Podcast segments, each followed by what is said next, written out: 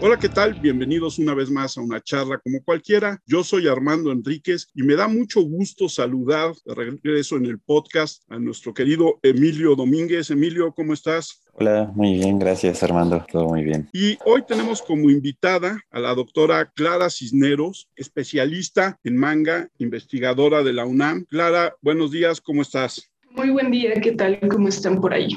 Empecemos por lo básico para los neófitos y fuera de generación como yo. ¿Qué es el manga? El manga es una dimensión estética que, por supuesto, en otros lugares se conoce como narrativa gráfica. El término manga es definido por dos caracteres. El primero es man, eh, que es traducido como caprichoso, involuntario, desenfrenado, mientras el segundo sufijo, que es ga, eh, pues se puede traducir más o menos como representación, pincelada o imagen por definición en conjunto serían imágenes caprichosas o pinceladas involuntarias. Esto, esta definición evolucionó con el tiempo, precisamente porque es una articulación eh, cultural japonesa y actualmente se puede entender como articulación gráfica de imágenes secuenciales o narrativa gráfica con un corte histórico japonés y que pues manifiesta como tal una narrativa visual que contiene construcciones visuales que se pueden estudiar desde la historia de la narrativa gráfica con patrones similares, con un estilo visual que ha trascendido los medios de reproducción y que más o menos está homogénea o similarmente homogénea desde los años 50, 60 hasta la actualidad, como un formato de serie o también como un formato de one shot. ¿Cómo llegaste a ser investigadora de esto, el manga? Bueno, considero que mi línea de investigación principal no es el manga, yo estudio narrativas transmedia y formatos de transmediación entre manga, videojuego y anime. Y pues principalmente creces como un fan y de fan comienzas a estudiar. Yo estudié la licenciatura en diseño y comunicación visual con especialización en producción audiovisual. Estuve un tiempo apoyando a una profesora de sociología del cine y después llegué a la Finisterra, que es un grupo de investigadores de industrias creativas. Ahí inicié como diseñador y posteriormente eh, fui evolucionando, ya que vieron talento, eh, pues sí, que manejaba el área bastante bien, no solamente de anime y manga, sino que también conozco un poquito más de estudios sociales y culturales de la producción audiovisual. Y así fue como poco a poco comencé en el mundo de la academia. Hice mi maestría en comunicación en el posgrado de ciencias políticas y sociales y actualmente estoy, no he culminado, pero estoy en el doctorado en ciencias políticas y sociales y ahí estoy eh, justamente en esta línea de formatos transmedia. Y para entender el transmedia del anime se tiene que ir al origen, que precisamente es la narrativa del manga. Así es como comencé más o menos en un lapso de cinco años, más o menos. Yo empecé a ver anime, sobre todo, a leer manga un poquito más, más recientemente, pero hace unos cinco o seis años más o menos, ¿no? Y siento que hace como cinco o seis años empezó un boom gigantesco, bueno, dentro de, de lo que cabe, ¿no? ¿Por qué crees que haya de pronto como subido tanto en popularidad? Más bien considero, y ya sustentándome lo que he investigado, eh, es que realmente el anime llega desde los años 70 por una incidencia de que comienzan a crecer las economías a escala. El, primer ministro Yasuhiro Nakasone empieza a incentivar las industrias al exterior. Japón siempre ha sido un lugar que ha vivido muchas crisis de todo tipo y esto incentiva a que si dentro están mal o no puede haber una regulación inmediata, el formato al exterior es el que crece. Las economías de escala crecen y ese es el momento en el que comienzan a exportar todo tipo de industrias, entre ellas la industria de la animación. que pues su fuerte comienza 10 años antes. Por lo tanto, comienzan a distribuirse estas licencias, licencias que son mutiladas, sobre todo por esta dimensión cultural para que encajaran. Así comienza a llegar a nuestro territorio desde los años 70 y más o menos eh, la distribución de cómic y manga. El cómic comienza un poquito antes, por ahí de los años 50. México comienza a comprar licencias extranjeras por la casa eh, BID y esta casa está a cargo de Mané de la Parra. Después eh, tiene como un auge, comienza a comprar licencias de manga. El boom del manga en México comienza en los años 90. Después eh, esta productora se cae y aproximadamente aquí llega Panini en 2013 a su vez, algo que es muy interesante en el mundo del manga, que es lo que también jala al mundo del anime acá, es que hay muchas licencias que llegan por piratería y esta piratería de forma artesanal es traducida por fans, pero por supuesto la piratería no tiene un formato redituable y es por este motivo que Japón comienza a darle tratamiento legal a esto. Más o menos Japón desde 2003 empieza ya con una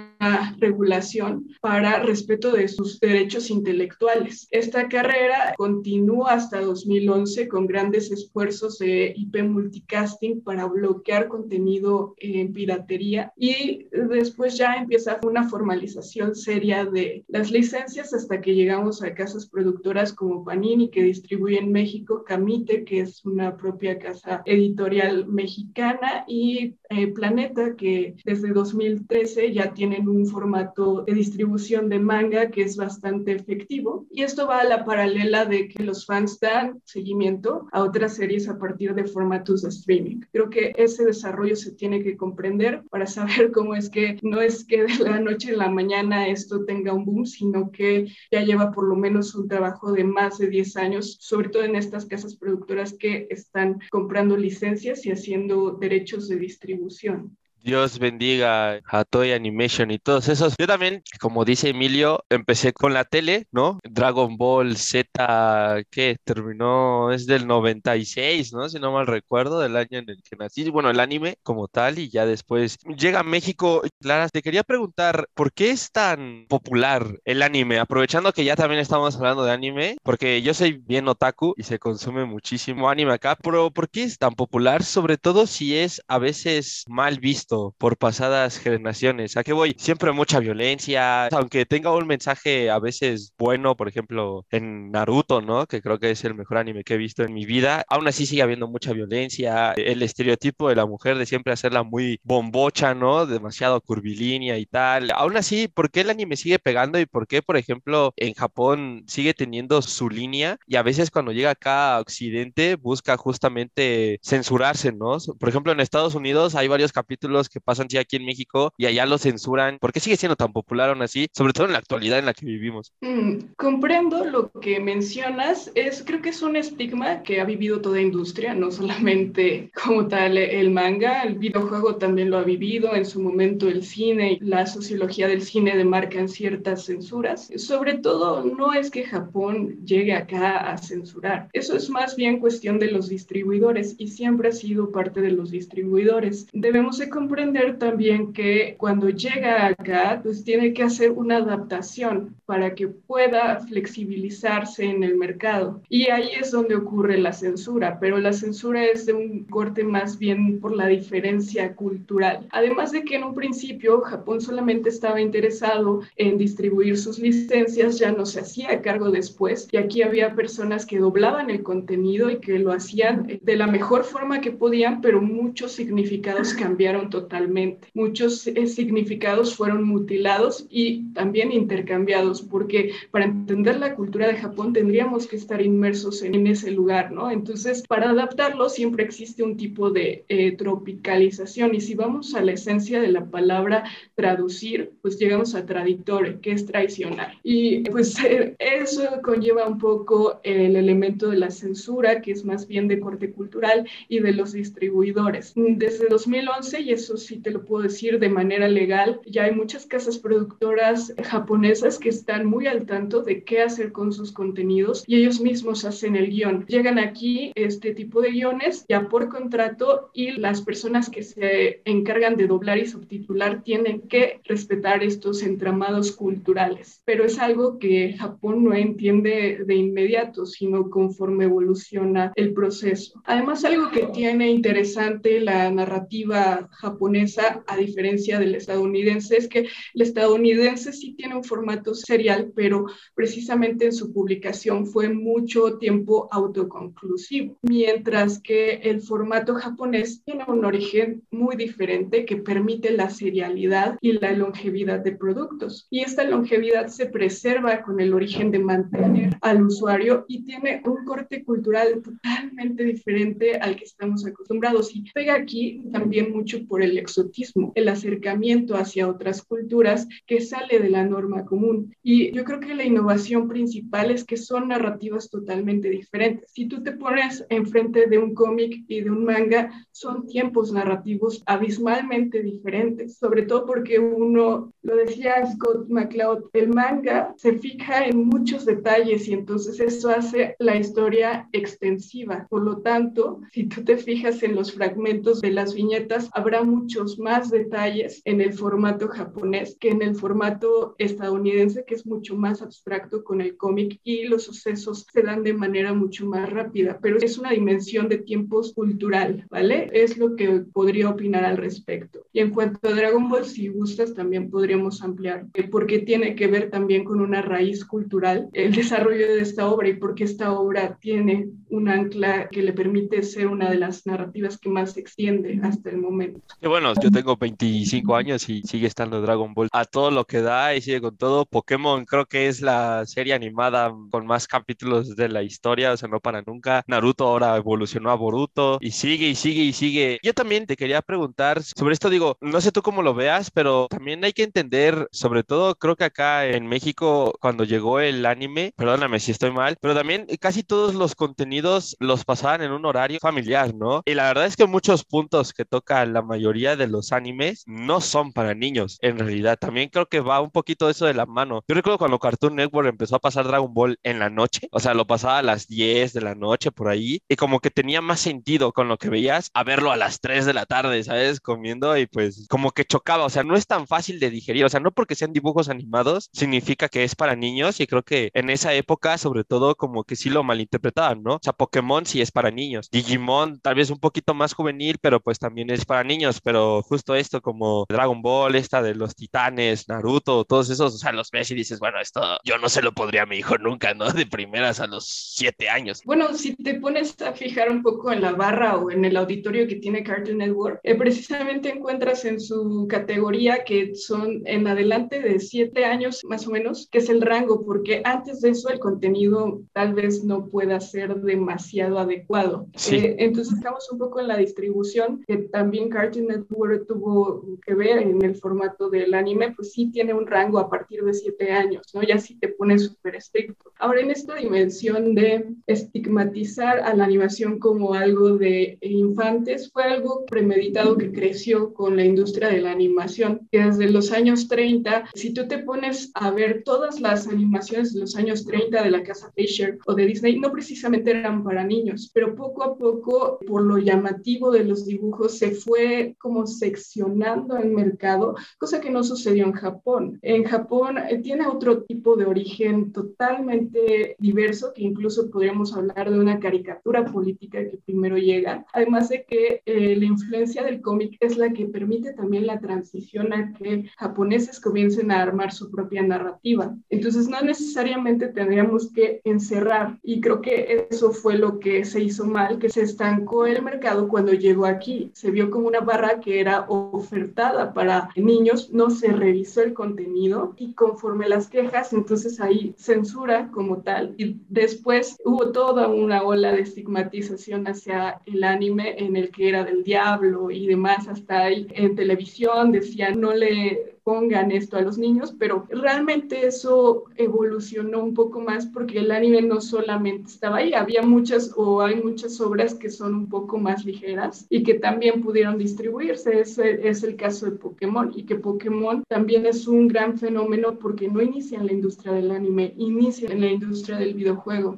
Y entonces si pensamos en Pokémon como una obra de eh, Taikiri, también tenemos que pensar en Nintendo porque Nintendo fue la primera casa productora que vio el proyecto de Pokémon, nadie confió en él hasta que pues, se fijaron que sí tenía algo importante que hacer, que era el coleccionismo y hacer una comunidad a partir del coleccionismo. Y ahí es donde a Igiri le dicen, es demasiado complejo, métele en un cajón. Nintendo está generando ahorita un proyecto que se llama Yoshi's Egg. Entonces hazlo, te puede ayudar, tiene el capital suficiente, comienza a distribuir y ahí es donde es el boom. Pasa del videojuego y el videojuego le permite hacer un formato transmedial, transicionar a la animación y eso es lo que comienza a ser como tal toda una industria. A mí se me hace, o lo, estaba platicando hace poquito con mi hermano, que también es un gran fanático y fue quien me metió a, todo este mundo, de cómo se empezaban a manejar, ¿no? Si primero salía el manga y luego cómo conseguían dinero para empezar a producir el anime. Si nos podrías platicar un poquito de esto, de cómo quién empieza a nutrir a quién y quién hace que se mantengan, ¿no? Estas sagas tan largas al final. Bueno, eh, para entender el mundo del manga, también tenemos que entender a Japón como un lugar en el que llegan contenidos exportados. Y a Japón comienza a llegar cómics, sobre todo de Popeye el Marino, de Superman,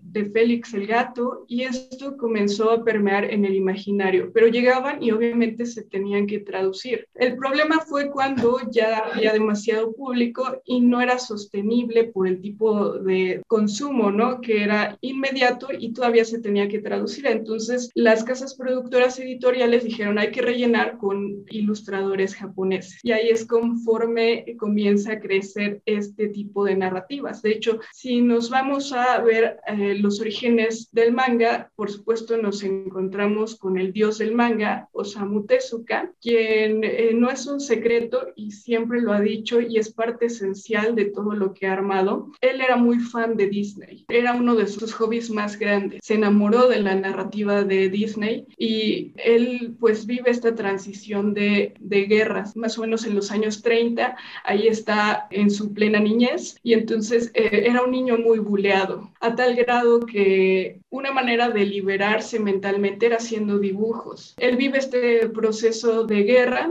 en un acto de bullying cuando los, lo estaban molestando, le querían quitar sus dibujos, llega un soldado y dice, ¿qué le están haciendo al niño? Agarra los dibujos y dice, mm, esto no tiene futuro, lo que tienes que pensar es que vamos hacia un proceso de guerra. No me acuerdo si los tira o los rompe y a partir de ese momento la gráfica de Tezuka estará también muy relacionada al formato bélico. Además de que Disney o lo que consumió en su momento Tezuka no era para nada un Disney infantiloide como lo estamos pensando, sino que era una animación dirigida a veces a público adulto, a veces a público de todo tipo. Y esto lo lleva a concebir su propia gráfica y algo que tuvo que pasar en Japón para lograr esta transición de manga a animación o anime como lo conocemos es que los años 50 hablamos de un Japón de posguerra que recibe mucho contenido norteamericano, un Japón que tiene que regularse para salir del el estanque económico producido por ser el perdedor. Y en este momento la televisión empieza a expandirse como medio de reproducción. Japón nacionaliza su televisión a partir de un canal NHK que hace tanto televisión privada como pública y ahí es donde se necesita llenar con más contenidos. Japón ya antes había hecho animación. Eh, desde que inició Disney también tiene algunos procesos de animación insertos, no tantos, pero los hay. Entonces no era tan novedoso que ya artistas estuvieran trabajando en la animación. Para aquel momento el manga ya era un medio masivo en Japón el manga ya era un lugar recurrido, ya había muchos artistas de manga, entonces se les ocurre a los formatos televisivos, tenemos que llenar una barra, ¿qué hacemos? ¿Dónde hay más historias? Ya el mundo del manga tenía muchas historias contadas y NHK y también eh, Japan Film Animation decide buscar a la figura más relevante del mundo del manga, en aquel momento Samu Tezuka, y lo incorporan. Le dicen, vamos a hacer un,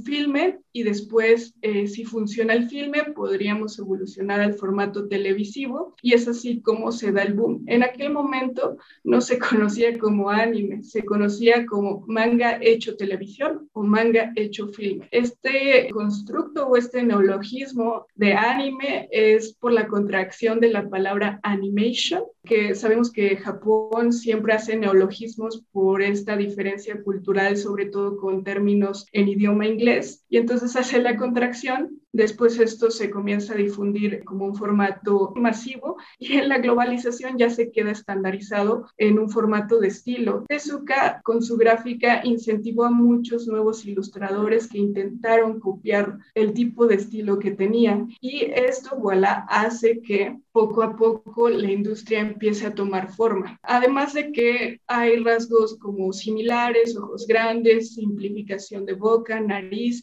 y esto tiene que ver mucho con el Comencé diciendo que el manga en un principio se llamaba dibujos caprichosos o dibujos rápidos, y esto era con el fin de abastecer un mercado casi casi semanalmente. Por eso es que se simplificó eh, tanto la narrativa que después esta simplificación comenzó a ser repetida y ahora sí se dio el lujo de comenzar a hacer cosas mucho más robustas o estilos visuales mucho más llamativos. Y esta es más o menos la transición que vive Japón para pasar del manga hacia el anime televisivo. No es un secreto que una de las primeras obras que se quiere llevar al exterior es Astro Boy de Osamu Tezuka, precisamente porque tiene el balance perfecto de ser una obra destinada a casi todo público, aunque si ves el manga es un poco más crudo. Sobre todo lo que tiene Osamu Tezuka es que pudo influenciar a demasiados artistas porque si tú te metes a su catálogo, su obra es inmensa,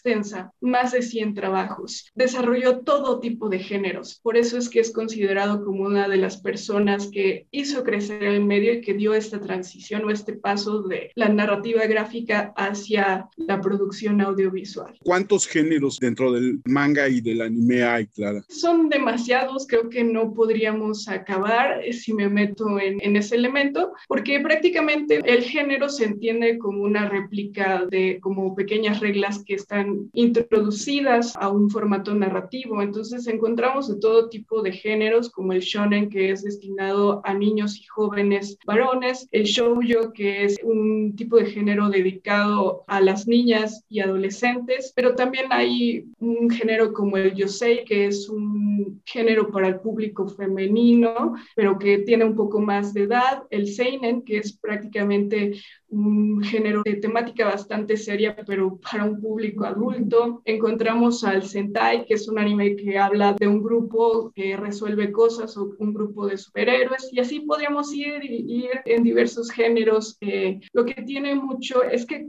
estamos pensando en una industria que a lo mejor con nosotros tiene un boom de un poco de tiempo, pero no, es una industria que ya lleva por lo menos 70, 60 años ya consumando y por eso es que tiene una gran evolución. Además de que Japón es una sociedad muy organizada que cataloga y esto hace que haya una derivación sin fin de géneros o de construcción de géneros para destinarlo a todo tipo de nicho de consumo. A nosotros nos llegan ciertas obras selectas, pero si vamos a Japón es inmenso también el recorrido que tienen porque es una de las industrias más rentables dentro. Por lo tanto, eh, también he sabido que los mangakas y los animadores ahorita como tienen un esquema de competencia muy grande, pues ahí han salido cosas a relucir como que son mal pagados o que hay demasiado sacrificio por la sobresaturación de la industria y eso es verdad, ¿no? Eh, si retomamos a un manga muy reconocido en la historia como lo es Berserk y vamos a ver la historia de Kentaro Miura. Muchos afirman que potencialmente no pudo con tanta presión y que fue alguno de los indicios que lo llevó a poco a poco decaer a tal grado que muere. Pero sí, esta industria es demasiado competitiva. El mismo Toriyama, sabemos que cuando termina Dragon Ball Z, se quiere retirar y cede los derechos. Y ahí es cuando Toei toma la obra y vuelve a ampliarla y dar una diversificación. Es reciente, en 2015 es cuando Toriyama vuelve, pero no vuelve solo, vuelve de la mano a un fanático que estaba haciendo mucho manga respecto a Dragon Ball y se suma como fan conociendo la obra, Toyotaro, eh, Toyotaro empieza a crecer un fanfic, llama la atención de los productores y ahí es donde se hace la mancuerna para el desarrollo de Super. Pero eh, sí,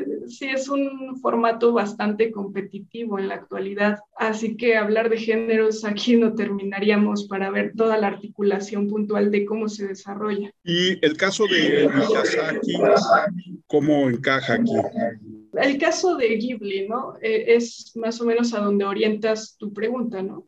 Para entender a Miyazaki no hay que entenderlo solo, sino es una mancuerna. ¿Y cómo es que nace Estudio Ghibli? Precisamente porque Toei Animation, siendo una de las primeras casas productoras que comienza a desarrollar productos, necesita contratar muchos artistas en esos momentos, comienzan a hacer obras y Miyazaki es una de las personas que nace en las primeras obras adaptadas por Toei Animation para la televisión. Y hay que encontrar a Ghibli como un formato muy interesante porque lo primero que hay que reconocer es que Isao Takahata, que es muy amigo de Miyazaki, comienzan a trabajar en varios proyectos. Isao Takahata en 1968 tiene un filme que también tiene una estética muy tezuka, que si lo ves podría ser un Astro Boy, pero como que con una estética diferente. Y ahí es donde Isao Takahata es director y busca personas que estén trabajando. Hayao Miyazaki como un joven pues brillante, empieza a trabajar con él. Colaboran ya muy, muy formalmente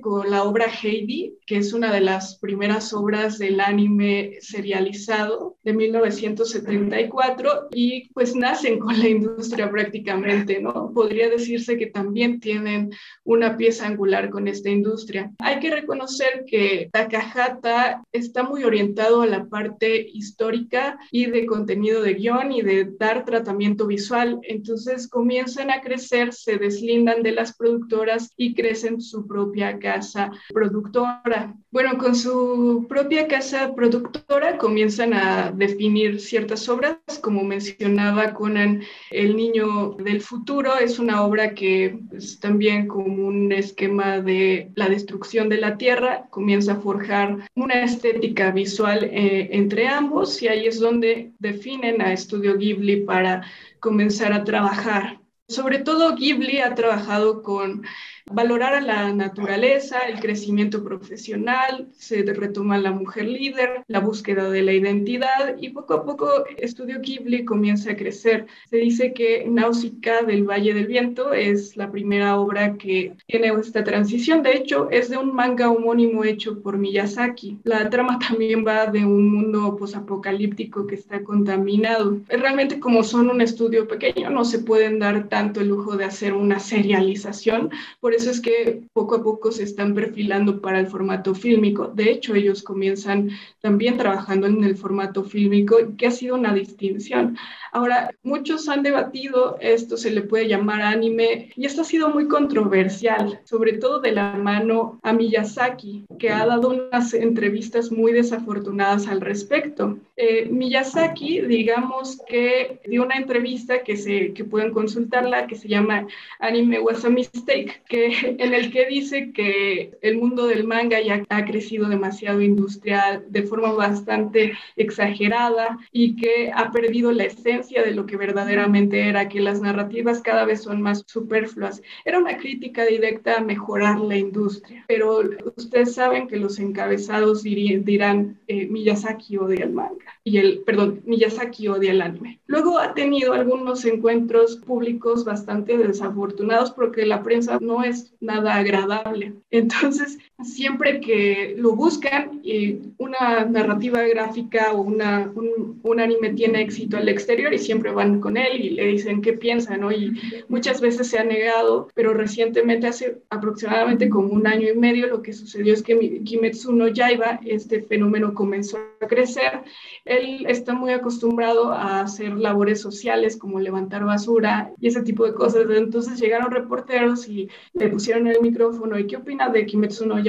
Y que está superando en vistas la película de Ghibli que ha tenido mayor público, ¿no? Entonces, este tipo de confrontaciones ha sido lo que no ha ayudado mucho en el imaginario de saber si sí es anime, aunque si nos vamos a pues el contexto animation, podríamos entender que anime siendo la contracción y lo traducimos es animación, así que podría entrar en una animación japonesa, además de que ellos fueron pieza angular de la construcción de la industria, por lo menos a formato fílmico, fueron una de las primeras obras que lograron extenderse a nivel global y para Ghibli no ha sido nada fácil porque su manufactura es tan artesanal y tan bien hecha que en algunos momentos han vivido crisis. De hecho, recordemos que el Museo de Ghibli se abre para retomar capital y poder seguir con los productos. Entonces, es una variante un poco difícil, aunque yo lo vería más bien por el lado de la crítica. Eh, Miyazaki se esfuerza porque el producto japonés al exterior sea de la mejor calidad y para nada tiene en contra del mundo del anime Miyazaki, pues recordemos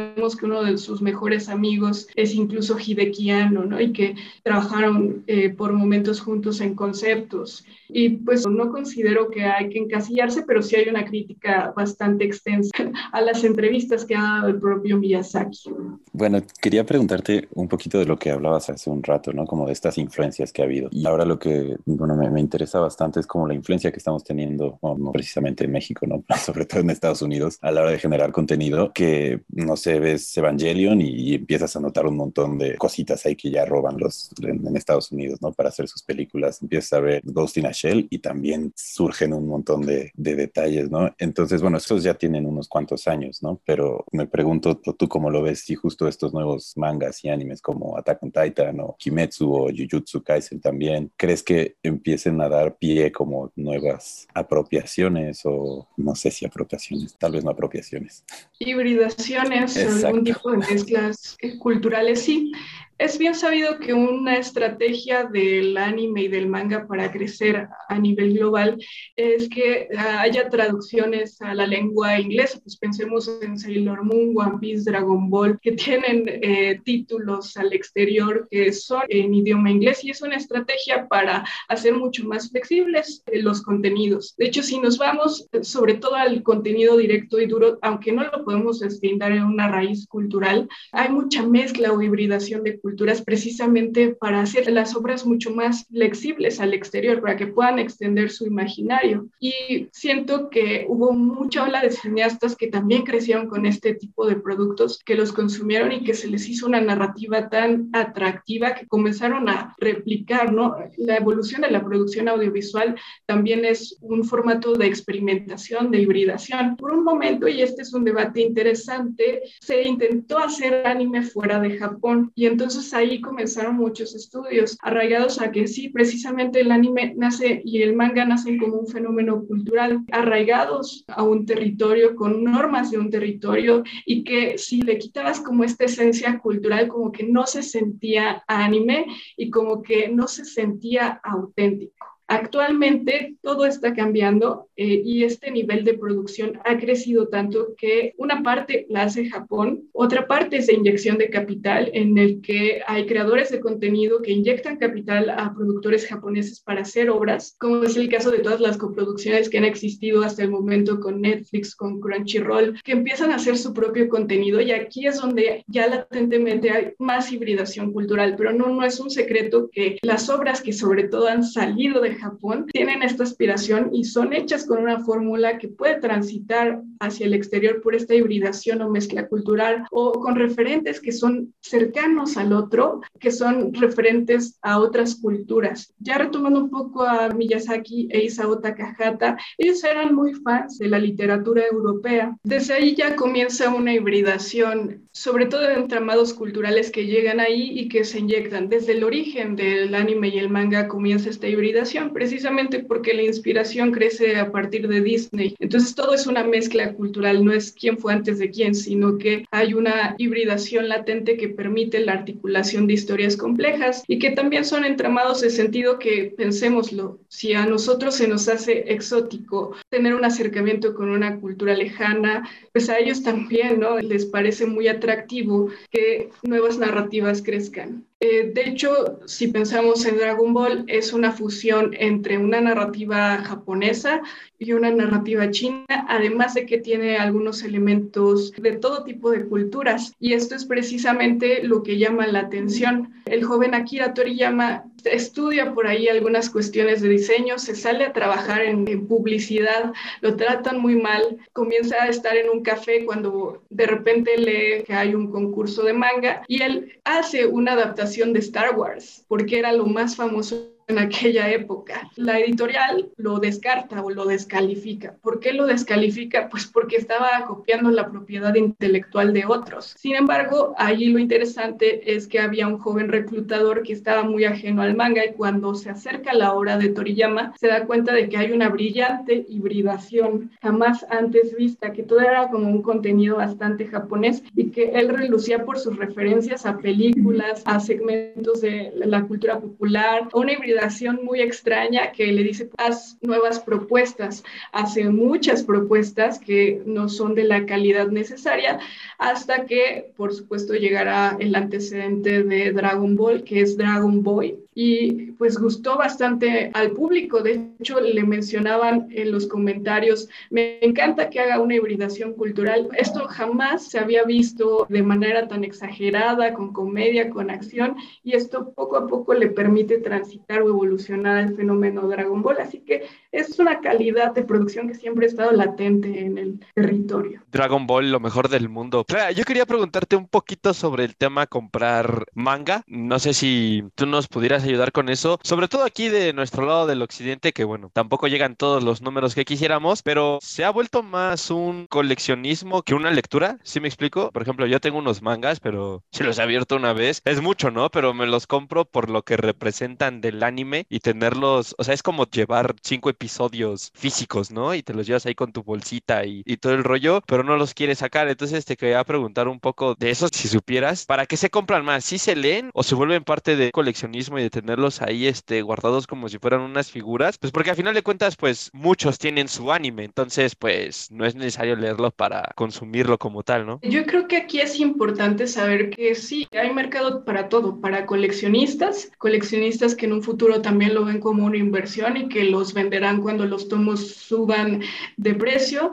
Hay personas que están muy metidas en el medio y que sí los leen y que los aprecian como cualquier tipo de literatura que tenemos o cualquier tipo de ampliación cultural que tenemos. Y algo importante también de los mangas es que hay demasiada oferta y tal vez esto hace que, por lo menos en México, destinemos la inversión solamente a algunas obras o algunas piezas que sean importantes para nosotros, porque para nada es un nicho tan barato como lo pensamos. Y pensar también, yo creo que pensar en el manga como, ah, ya vi el anime, es reduccionista, yo diría que no estoy tan de acuerdo en esa idea porque el manga y el anime confabulan como una narrativa transmedia, es decir, como una narrativa que se entreteje entre los medios. Como son tiempos diferentes, vas a encontrar cosas en el manga que no encontrarás en la animación y viceversa. Incluso si pensamos en cualquier tipo de obra, hay adaptaciones para eh, llevarlas al formato animado. Entonces, eh, mucho de ahí, esta extensión de conocimiento se da en incluirte en ambos medios. Aunque Jenkins lo dirá, este tipo de consumo es autónomo. El fan decide hasta qué punto invertir su tiempo y su dinero. Entonces, habrá personas que solamente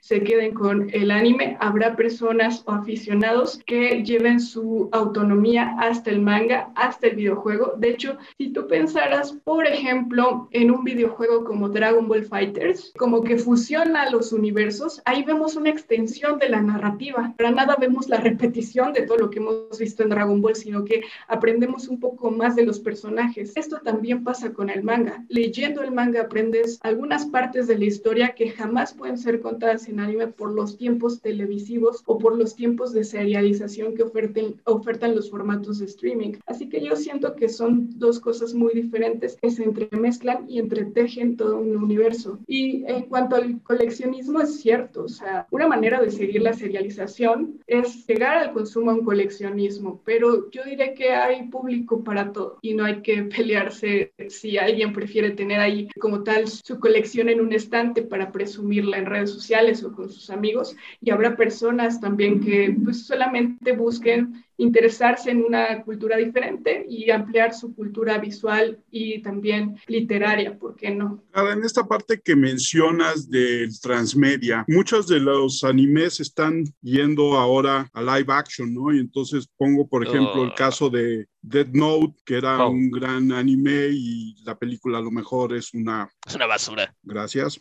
Y, y lo mismo con otras cosas como el Cowboy Bebop, y esto de los titanes también. ¿Tú qué opinas de todos estos cambios? ¿Es abrir mercados a un público más en el gusto de la narrativa norteamericana? Pues para entender los live action hay que entenderlos desde su núcleo, ¿no? Eh, Japón también es un lugar que produce mucho live action dentro de casa y sobre todo esto ayuda a darle una renovación a las narrativas. Potencialmente para los fans que ya somos de hueso colorado suena un tanto repetitivo, pero Japón vio en el live action o en el remaster o en el remake también una posibilidad de hacer llevar estas obras a nuevas generaciones dentro del país. Obviamente cuando tú como productor o distribuidor puedes llegar a Japón a comprar la licencia y ya tú te haces cargo de lo que haces con la licencia. Y hasta, bueno, y también las casas productoras te lo delimitan hasta cierto punto y ahí es donde comienzan a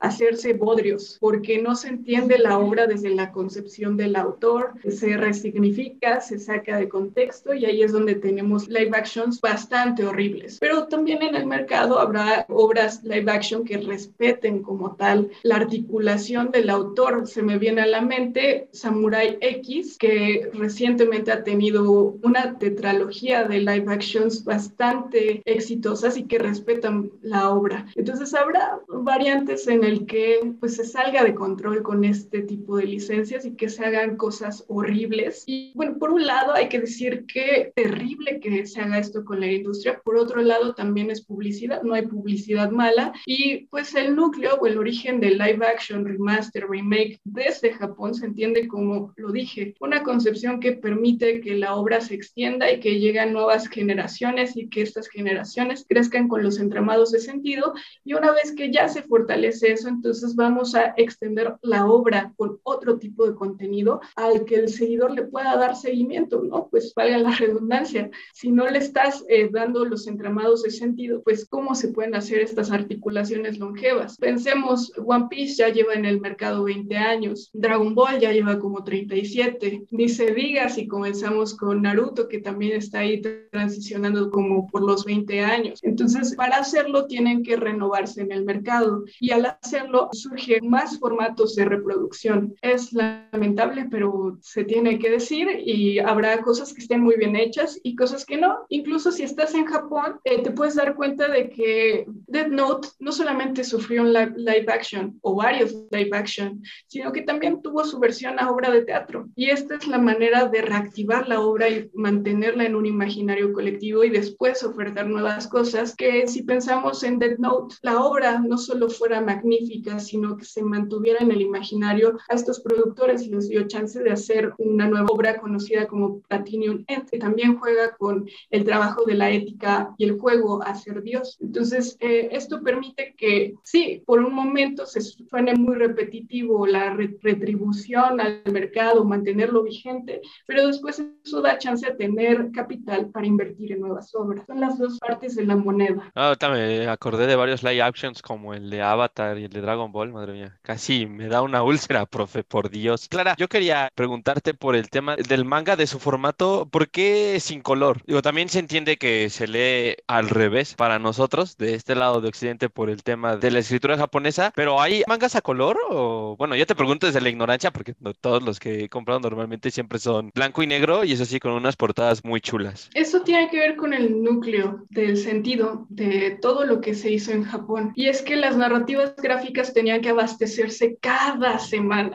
Y para hacer esto tendrían que haber economizado en papel y tinta. Entonces, si nos vamos a esa época, podríamos encontrar un papel muy delgado y solo una tinta para hacer un proceso mucho más rápido. Esto se quedó en la industria para renovarla y después se constituyó en un tipo de estilo visual o algo que cubre, ¿no? Que es muy diferente al cómic que casi siempre está a color. Y entonces esto también con la repetición se vuelve una esencia y se mantiene, aunque hay ediciones especiales o hay mangas que realmente tienen algunas páginas o algún segmento a color y que le oferta un plus o un algo más para el usuario y que pueda pues adentrarse a cómo serían los colores, etcétera. Ahorita estaba pensando otra vez con Dragon Ball, pero lo tengo muy presente porque estoy estudiando parte de su narrativa y es que justo Toriyama nunca concibió los colores hasta que Toei Animation y el equipo creativo le empezaron a decir, creo que podría ser por esta parte, podría significar tal, porque Toriyama nace como mangaka y está súper segmentado al formato de reproducción en blanco y negro y poco a poco cuando ya se da la transición comienzan a pensar en colores con significaciones, con versatilidad en el estilo visual y que las transformaciones incluso si se fijan cada una tiene una colorimetría en preciso que pues habla de la evolución de un personaje. A ver si nos puedes platicar un poco de Avatar, que yo sé que puede ser como no tanto harina de otro costal, pero sí podría entrar ahí más o menos, ¿no? Y yo me pregunto, después de hablar de todo esto de las influencias, ¿no? De una cultura sobre otra y cómo se van mezclando, ¿dónde crees que radica? Es como tal vez es súper amplia la pregunta, ¿no? Pero el, el éxito, este súper éxito de, de Avatar, ¿no? Porque al final sí tiene como una narrativa bastante, pues bastante occidental, ¿no? Con el camino del héroe y ahí súper marcado y personajes muy bien escritos y todo, pero también como que le apunta a, toda esta tradición más del anime, ¿no? Y del manga. Sí, algunos creen que Avatar es como la primera hibridación o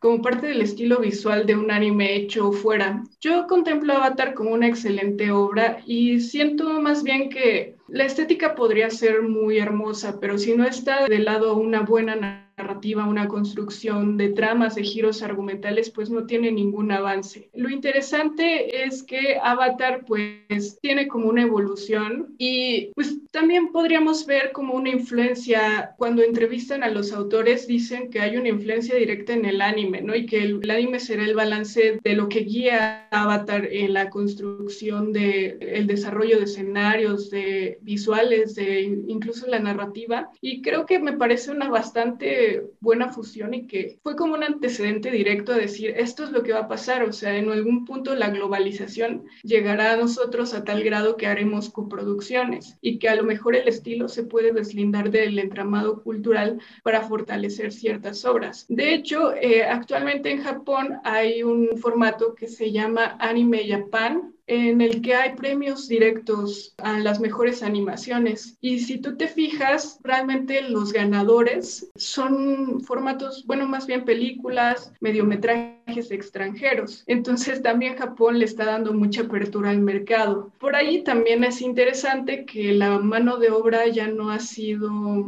pues la suficiente, a tal grado que la mano de obra ha tenido que ser contratada de otros países, ¿no? Y podríamos encontrar anime japonés que tenga ayuda técnica de Corea, por ejemplo, o ayuda técnica por ahí de otros productores que no necesariamente sean japoneses. Y esto también conlleva a la institucionalización de la manufactura del anime y del manga, que precisamente Japón actualmente está incentivando a nuevos artistas o al estudio de este tipo de diseños y de estéticas para ampliar la industria. Entonces yo creo que Avatar es un gran antecedente de ver cómo hay un, habrá en un futuro una gran hibridación de la industria. Pensemos en Disney Plus, que no sé si vieron, la noticia de que incursiona al mundo del anime en 2022. Y pues si nos vamos al origen de todo, primero que nada nace con Star Wars. Star Wars al crecer en un nicho de mercado en Japón se llevó una adaptación a manga hace algunos años, más o menos como 10 años. Hubo un nicho de consumo que estaba ahí como muy pendiente de Star Wars versión eh, manga. Luego Disney compra los derechos de Star Wars y dice, ¿por qué no? Voy a tratar de incursionar al estilo visual del anime y genera una obra muy reciente de hace, creo, unos meses, Star Wars Visions. Y después sale el anuncio, ¿no? Este, eh, Disney va a incursionar en el mundo del anime. Y lo interesante aquí es que Disney lo que está haciendo es también generar desde productores japoneses, porque sí hay escritores, guionistas y productores y artistas japoneses que están dentro trabajando con ellos para extenderse en el mercado. Y lo que viene es Twisted Wonderland, que es un, eh, un imaginario centrado en Alicia en el País de, bueno, con algunas cosas de Alicia en el País de las Maravillas, que primero se llevó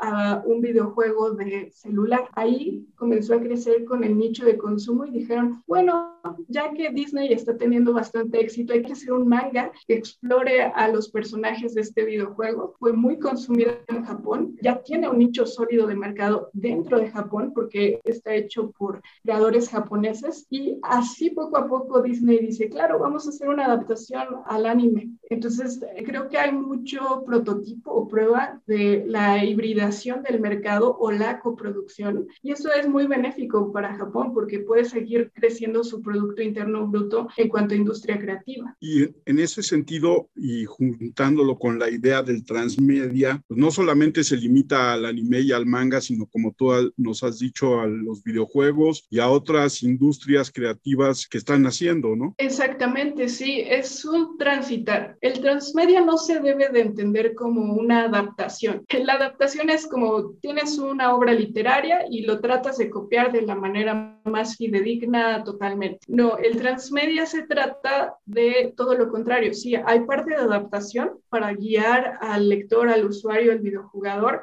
y habrá parte de extensión del universo. Entonces, por eso digo que el transmedia entreteje su narrativa porque habrá referencias del manga que puedas comprender en el filme y del filme se trasladen al videojuego y que poco a poco el espectador, el usuario, el videojugador comience a articular el universo comprendido desde diferentes puntos de vista. Entonces, es muy común que este tipo de narrativas transmedia se puedan extender en el tiempo, que veamos flashback, veamos flash forward, que veamos una hibridación de contenidos que de repente te digan, uh, vamos a generar una línea temporal previa, una línea temporal en el futuro, y de repente es tan complejo que se vuelve un multiverso. Y ahí es donde diversas líneas se interconectan, pero no desde un medio, sino desde múltiples medios que permiten hacer crecer un universo eh, narrativo en expansión. Clara, y por ejemplo, ejemplos de eso, digo, ahorita pienso en, en Dragon Ball con los Genovers y desde Tenkaichi Budokai y todos los que había en Play 1, sobre todo hablando de tema de videojuegos, Naruto pues también con los Ninja Storm y todo este rollo, pero más allá, por ejemplo, Digo, no sé si haya videojuegos que no salgan de Japón ya a estas alturas de la vida con la globalización. Tampoco lo veo, pero algunos otros ejemplos, digo, para saber, porque pues justo yo me dedico a, reseñar juegos y la verdad es que no me vienen a la mente como tantísimos ejemplos más que Pokémon, que por cierto le estoy dando al Perla ahorita como un enfermo, pues los de Naruto, porque son peleas, ¿no? Los de Dragon Ball, que también tienen sus juegos de propia historia, y aunque sigue siendo la misma, como dices, pues abunda en otras cositas, pero no se me me vienen otros más a la mente. No sé si me puedes ayudar con unos ejemplos. Sí, claro. Pues ha habido extensiones de My Hero Academia, eh, ha habido crossovers. Recuerdo uno que está muy feo, que es, eh, ay, se me fue el nombre en estos momentos, pero que tiene toda la hibridación de personajes animados. John, ¿no? Se me fue el nombre. Ah, John Force. John Force, exactamente, que de hecho ya... Cerró servidores. De que van a terminar el universo. Son tratamientos que no se dan de la noche a la mañana. Para poder eh, fabricar un multiverso tendrías que estar con estas narrativas mucho, mucho tiempo. Por eso es que no todas las franquicias pueden ser óptimas para ser llevadas ahí. Por ejemplo, en el cómic americano pudieran construir un multiverso, es que se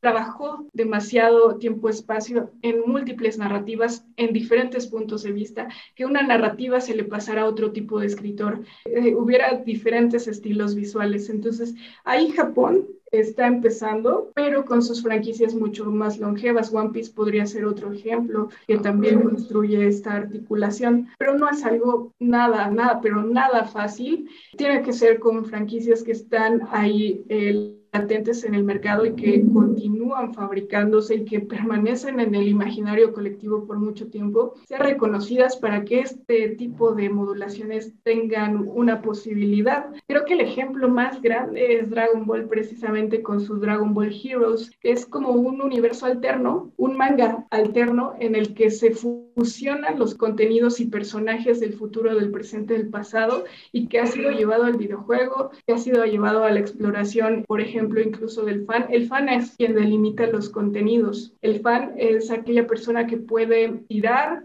el proyecto o hacer que el proyecto siga fructífero. Hace poco lo vimos con Grande Auto, ¿no? Que cuando se hizo un remaster de la principal trilogía y si no lo haces bien, si no te fijas que hay un código abierto y no le das el pertinente respeto, eso conlleva que el usuario no solo se queje, que también las noticias dijeron que empezaron a acosar a los productores, sino que incluso la empresa empieza a caer en acciones, cosa que le pasó a Cyberpunk, que nos hizo esperar 10 años por una innovación tecnológica, una super historia, y en ese momento ni Keanu Reeves pudo salvar la obra, Entonces, precisamente es el fan quien delimita y su consumo también ayuda a que estas narrativas puedan ir en expansión. Una de las posibilidades es el multiverso, pero no todas las obras pueden hacerlo y las que lo harán serán las que lleven un formato trabajando y que le den gusto al fan, porque el fan también tiene un lugar especial en el transmedia. El fan es quien recibe el contenido y quien decide también que si no le gusta un personaje, comienza a quejarse. Las compañías hacen minería de datos y ahí es donde podemos ver la muerte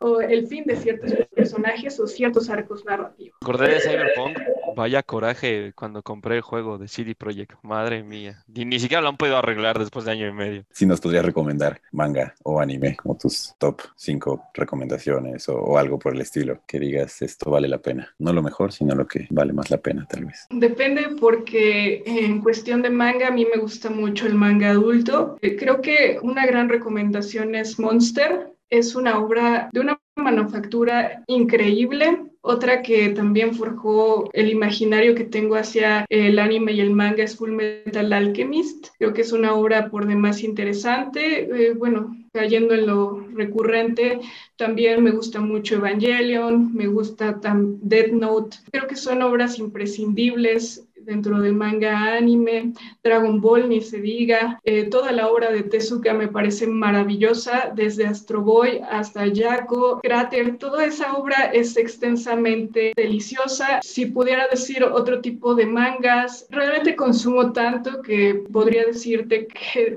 si me pides los básicos no sabría, estoy como en un problema, ¿no? Pero más o menos por esta eh, No Longer Human, que me parece también una obra por demás, o Homúnculos, que son unas obras eh, de thriller psicológico que te vuelan la cabeza y que eh, no sabías que existían. Alita, Ghost in the Shell, eh, me parecen obras también interesantes. Eh, por demás, podría aquí estar hablando de muchos mangas. Jujutsu no, Kais- no Kaisen, que también este, está muy bien. Kimetsu no Yaiba, Attack on Titan. Son obras que tienen bastante cuerpo y que se han sustentado a lo largo del tiempo y que valen sobre todo la pena. One Punch Man, aunque muchos no les gusta el manga por la transición que ha tenido, pero a mí me encanta ese tipo de comedia. Eh, entonces, eh, podría aquí estar hablando de muchas obras, así que es un universo que vale la pena ser explorado y pues ha- hay infinidades de, de obras reseñas que podrían ser mejores que yo en estos momentos para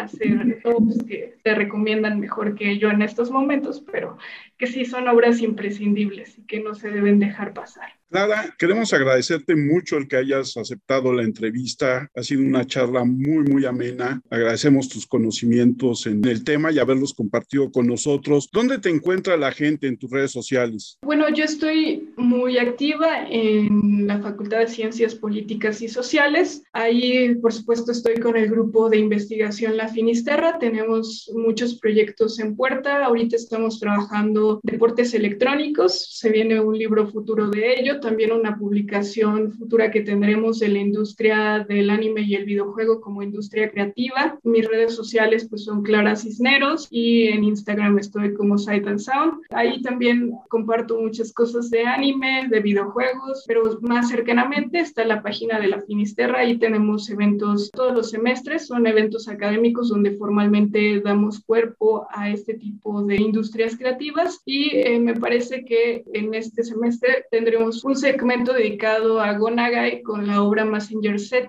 al parecer, entonces por ahí estaremos dando seguimiento a este tipo de industria. Muchas gracias, Dai. Redes sociales. Arroba DaiGS25, profe, en todos lados, ahí este, me encuentran. Por cierto, vengo de una vez a hacer spoiler. Me dieron un juego, Chobus, que sí, que es de naves espaciales, está bien. Yo creo que para cuando salga esta charla ya va a estar la reseña ahí también en mis redes, profe. Ok. Emilio, tus redes sociales. Qué gusto tenerte de vuelta. Gracias, gracias por recibirme otra vez. En Instagram, nada más como Emilio DB92. En lo demás, en realidad ya no creo volver a las otras redes.